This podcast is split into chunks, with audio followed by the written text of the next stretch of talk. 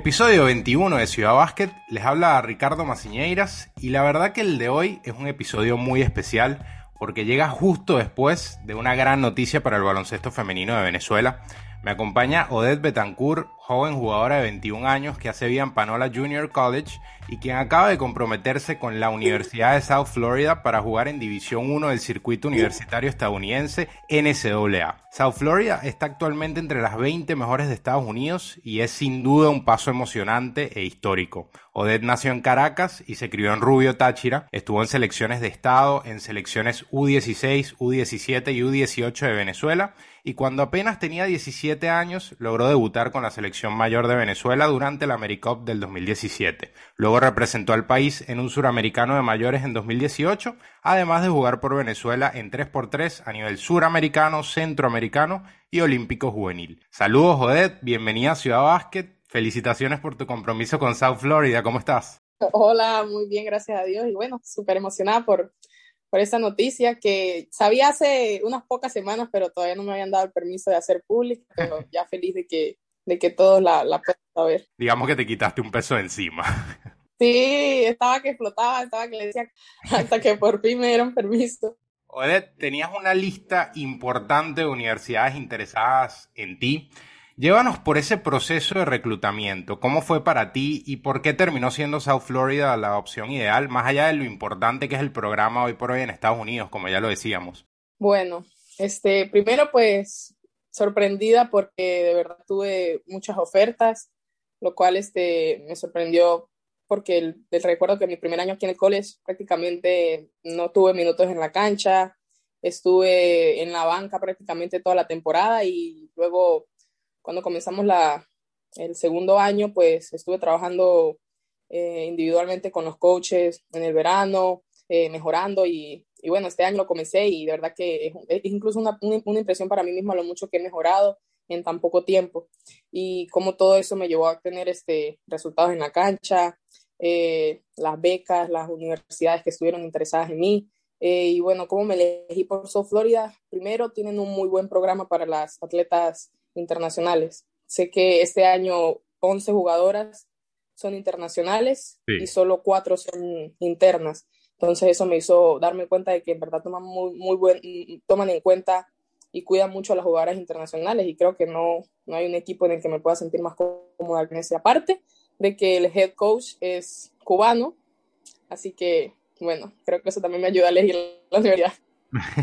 nada mal, nada mal. Me imagino que también era raro vivir un proceso de reclutamiento con limitaciones, Odette, porque tu temporada empezó tarde en el Junior College por la pandemia y además se complicaba hacer las visitas presenciales a las universidades por tema COVID. ¿Cómo fue esa parte? Bueno, fue, fue demasiado difícil porque no es lo mismo ver toda la información que me mandan por internet que estar personalmente a ver las universidades, ver el, el, equipo cómo es, cómo es el trato de los coaches personalmente, así que fue bastante difícil y solo tuve que empezar a ver todo por internet, lo que los coaches me mandaban, investigar, investigar por mí misma, preguntar a, a atletas que, que, ya habían pasado por eso. Así que fue, fue algo tedioso, pero no estuvo tan mal. Hay, hay limitaciones como tal con respecto a la comunicación que pueden tener los entrenadores con las jugadoras y sus familiares al momento de tratar de reclutar. ¿Qué tan agresivas e insistentes fueron las universidades al momento de querer reclutarte? Cuéntanos un poco de esa parte. Bueno, primero no sabía qué hacer. Recuerdo que la COS me, me pasó mi primera llamada este, y incluso le dije a ella que se quedara conmigo porque no se me iba a poner nerviosa o tal vez el inglés no me iba a ayudar. Y entonces empiezan y, ¿y qué te gustaría hacer? ¿Y cómo está esto? Y esto, y espero que cuando estés aquí, o sea, ellos como que ellos te hablan como si tú le estuvieses diciendo que sí te vas con ellos. Entonces yo aquí que no, cuando estés aquí vamos a entrenar o esto se va a pasar. Y yo como que, o sea, es como que te ponen a ti como que entre la, la espada y la pared, como que te hacen sentir como que, que con solo responder la llamada tú ya estás Tú, tú, quieres ir a esa universidad. Claro. Entonces fue como que algo difícil porque hablé incluso con más de cinco entrenadores Incluso unos me llamaban, hablé con más de tres en el mismo día, casi que en intervalo de, de, de, 10 minutos. a veces me confundía, ya va coach, ¿de qué universidad es usted? O, sí, sí, que no sé qué. No, eso fue una locura, pero de verdad disfruté demasiado eso. Qué bien, qué bien. Sí, me imagino que es complicado y sobre todo complicado porque además tienes que mantener el enfoque de lo que estás haciendo en ese momento porque sigues en plena temporada y tienes que seguir rindiendo al máximo porque pueden llegar más ofertas, ¿no? Claro. A veces estaba en la cancha y, o estaba jugando y recordaba que apenas de juego tenía que salir a llamar o me iban a llamar o, o a veces incluso en algunos momentos me llegué a desconcentrar porque no sabía qué universidad elegir o, o una locura. Me imagino que todo este proceso, igual tu coach, eh, fue un pilar seguramente, al igual que tu familia, para manejarlo, ¿no? Porque son muchas cosas juntas, es primera vez que te toca. Pues sí, hubo un momento en el que no sabía qué hacer y simplemente le dije, coach, ayúdeme, no, no sé qué hacer. Usted sabe que es mi, es mi segundo año aquí en Estados Unidos, no, no, conozco muy bien el baloncesto, aquí muy diferente al baloncesto al que, soy, al que estaba acostumbrada. Entonces creo que ella fue, un, fue de gran ayuda para ayudarme a elegir a dónde quería ir. Odette, bajo un programa top 20 de Estados Unidos en esta temporada, en la actual temporada, ha sacado cinco jugadoras WNBA, acaban de quedar campeonas de su conferencia por primera vez en la historia, qué bárbaro. ¿Qué expectativas tienes?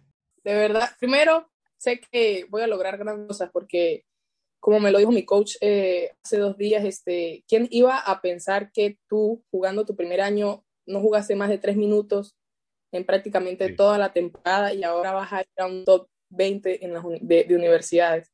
Entonces, este, sé que si en menos de cinco meses pude mejorar todo, todo lo que todo lo que he mejorado y, y estoy demostrando en la cancha, sé que la, voy a, a, una universidad en la que voy a estar jugando durante tres años.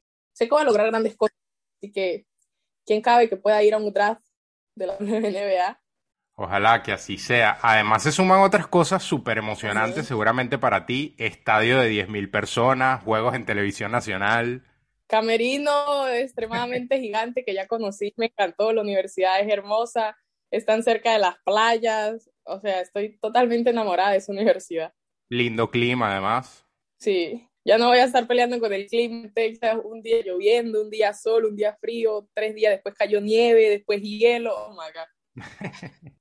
Odette, cuando anuncias tu compromiso con South Florida, contabas lo curiosa que es la vida, porque en algún momento hasta consideraste no jugar más básquet varios años atrás.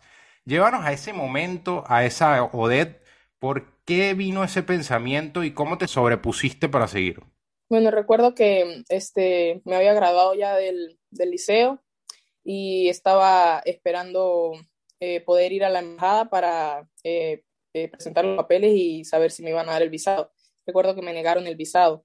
La segunda vez que intenté ir no tenía el dinero para poder pagar lo de la carta CEBIS y todas esas cuestiones y me quedé estancada casi por, por dos años, nada más entrenando sola en, en, en Táchira. Es que, o sea, las cosas no me están saliendo para irme afuera, este, y estoy aquí, o sea, prácticamente estaba en mi casa todos los días sin, sin hacer nada, solo entrenando. Entonces, lo, lo, creo que lo más razonable que llegó a mi cabeza fue dejar de jugar baloncesto y colocarme a estudiar o, o hacer algo más. ¿Y cómo te sobrepusiste? ¿Cómo lograste superar ese pensamiento para ser la Odette que eres hoy y tener la proyección que tienes además?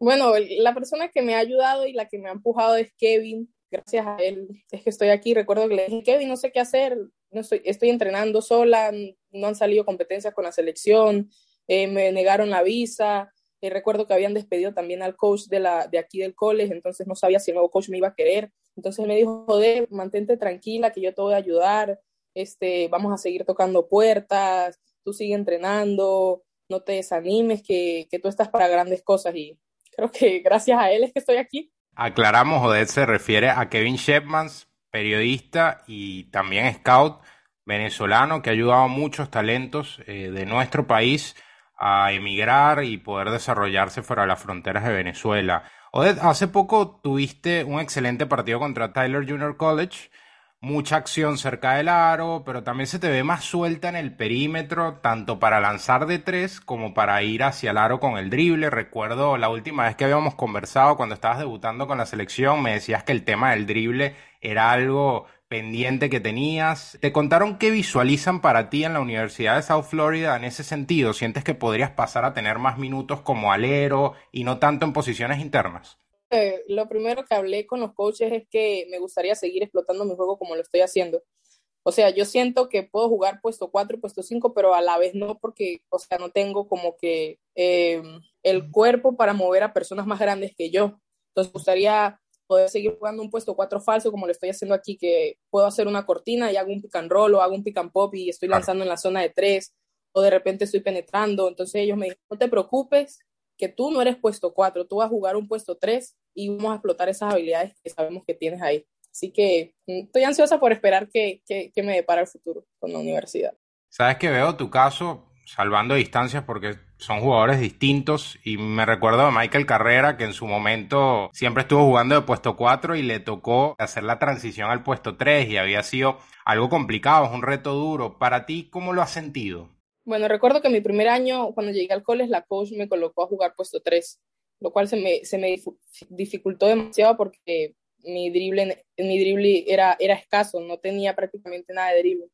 Entonces, este, ya este año me bajó a la, la, posición 4, pero creo que me siento mucho más cómoda porque, como te dije, trabajé en el verano con ellos y estuve desarrollando más mi dribbling y ahora puedo llegar más cómoda al aro, puedo quitarme una defensa de encima, así que creo que, que si llego a jugar puesto 3 o puesto 2 no, me va, no se me va a dificultar tanto como pensé que iba a pasar en el primer año o como pasó en el primer año. Joder, además de lo que estamos hablando de la ofensiva, hay muchas cosas destacadas en tu juego.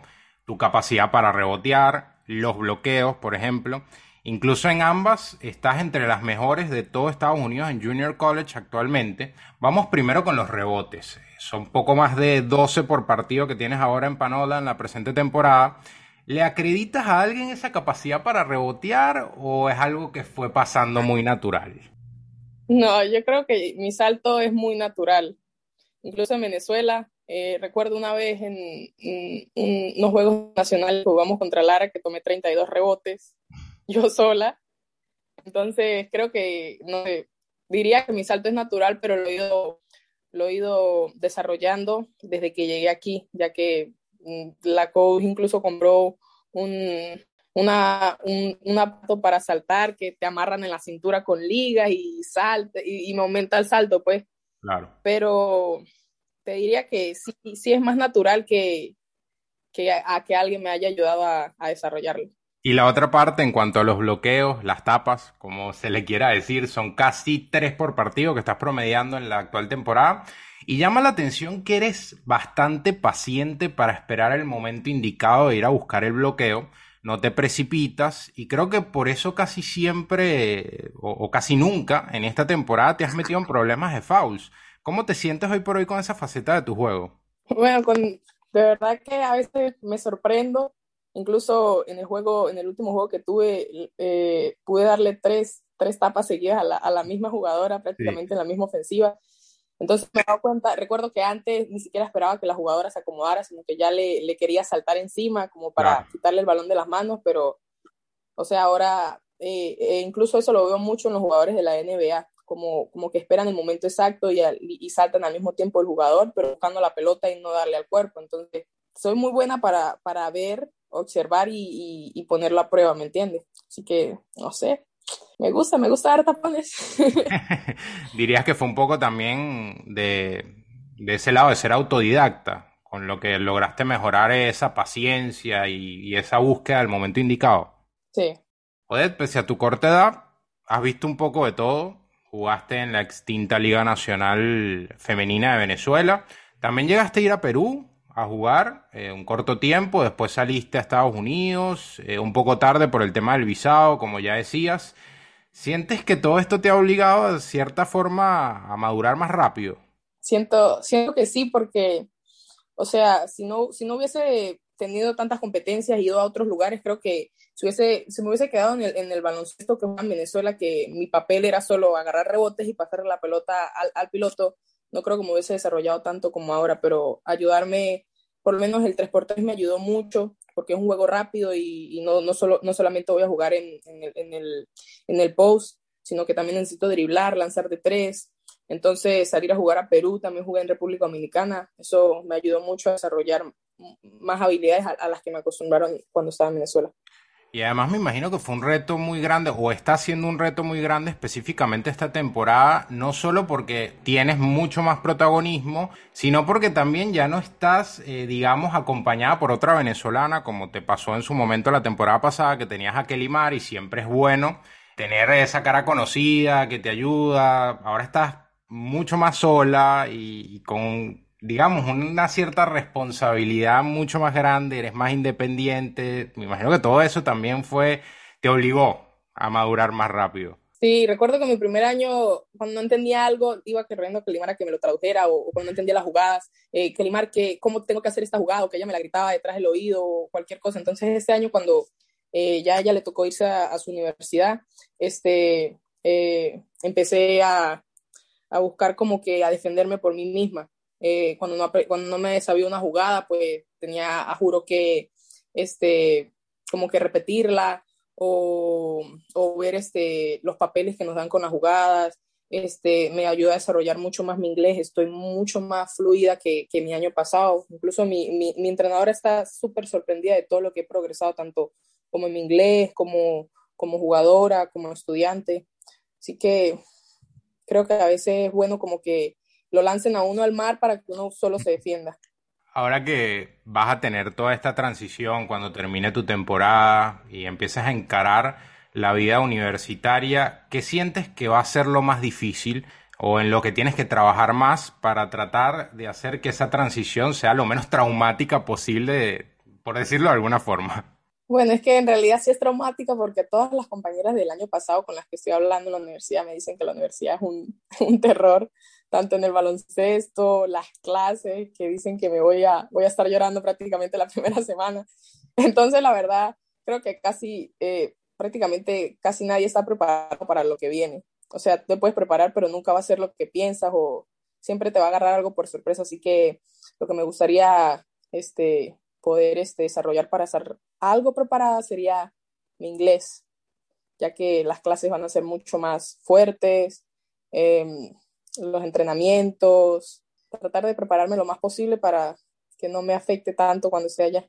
Odette, te comiste de cierta manera las verdes y ahora quizás te vas a comer las maduras, como decimos en Venezuela.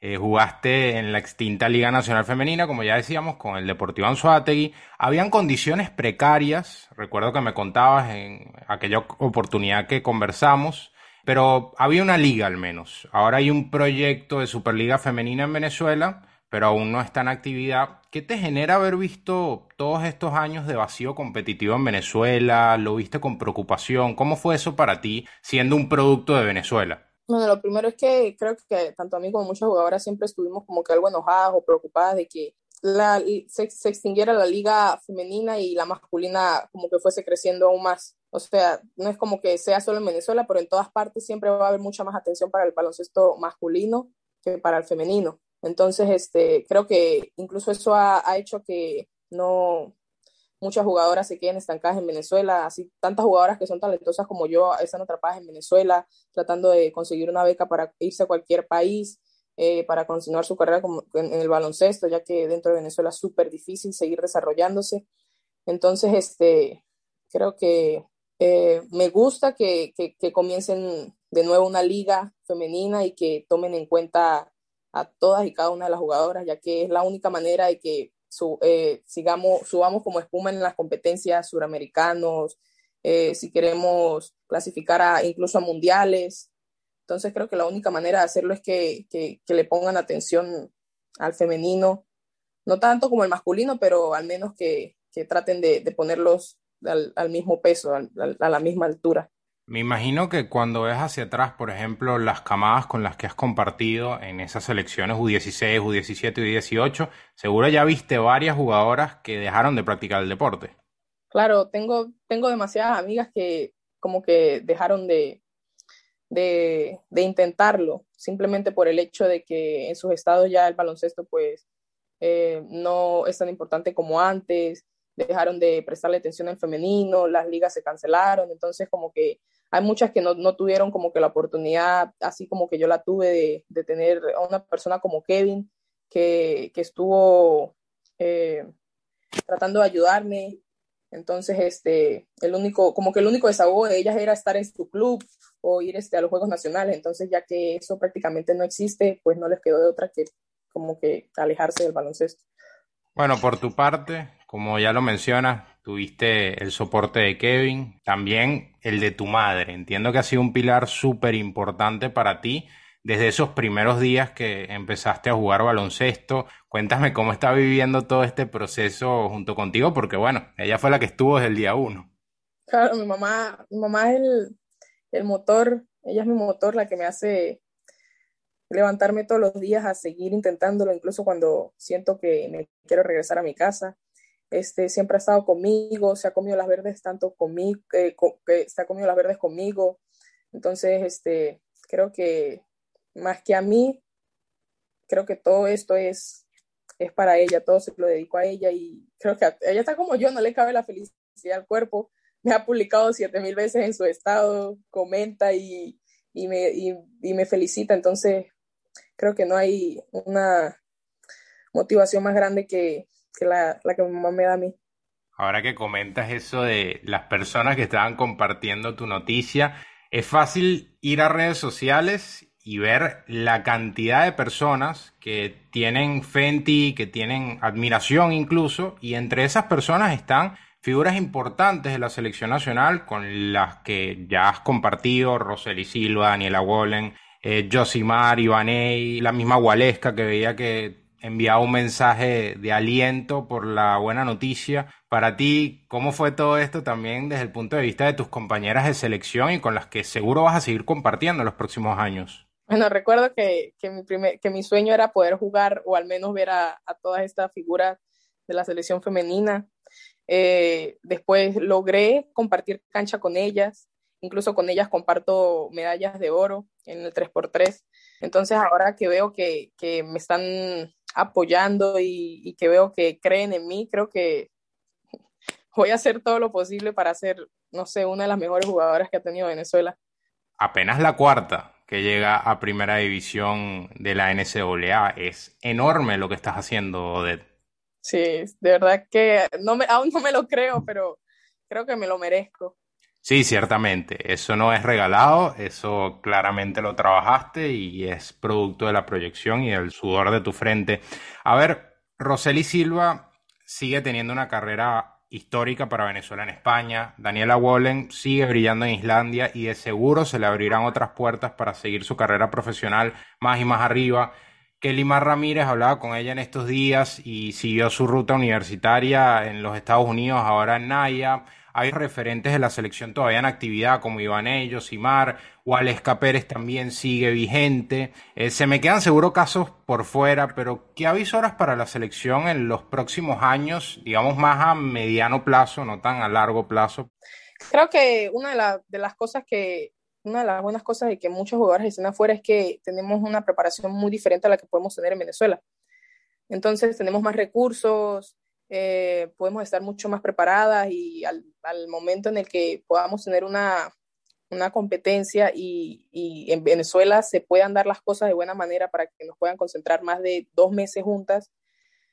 Yo creo incluso, te digo con una seguridad al 100% de que podemos clasificar incluso un mundial.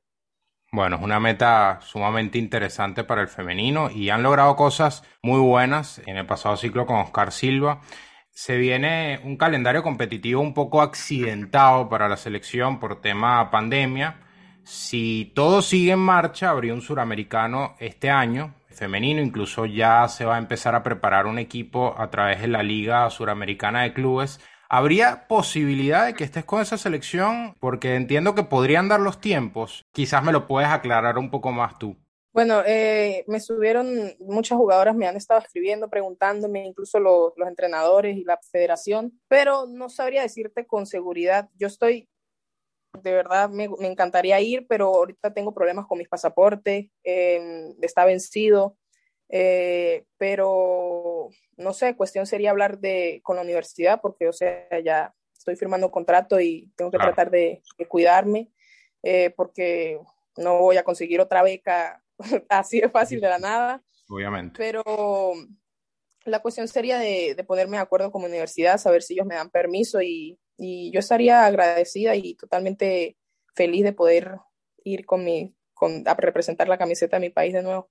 Igual, más allá de que estés o no estés, te seguro te queda un ciclo bastante largo dentro de la selección y un ciclo que seguro ves con muchísima ilusión, ¿no? Claro, ya, ya me veo en la, en, muy diferente a como venía en las competencias a las que ya había ido con la selección. Sé que voy a tener mucha más acción, voy a poder brindarle mucho más recursos a mi equipo. Así que espero ansioso volver a jugar con mi selección.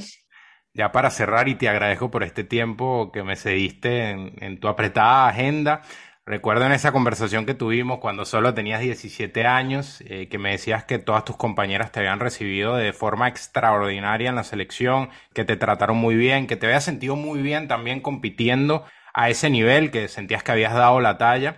Y me decías que te sentías muy identificada con Daniela Wallen, cosas eh, particulares del juego, de su forma de ser, hoy por hoy cuando ves todo lo que está haciendo, eso se mantiene, la sigues viendo, digamos, en lo alto con mucha admiración. Claro que sí, a ella, a, ella y cada una de, de, de, las muchachas con las que pude compartir en la cancha la sigo viendo incluso con mucha más admiración. A Daniela Wallen me quedo loca cada vez que veo sus estadísticas, cada vez que veo los juegos que, que publica en sus redes la última vez recuerdo que me quedé abierta cuando vi que, que, tomó 30 rebotes en un partido y, de verdad la sigo viendo con la misma admiración y, y, deseo poder seguir compartiendo cancha con cada una de ellas.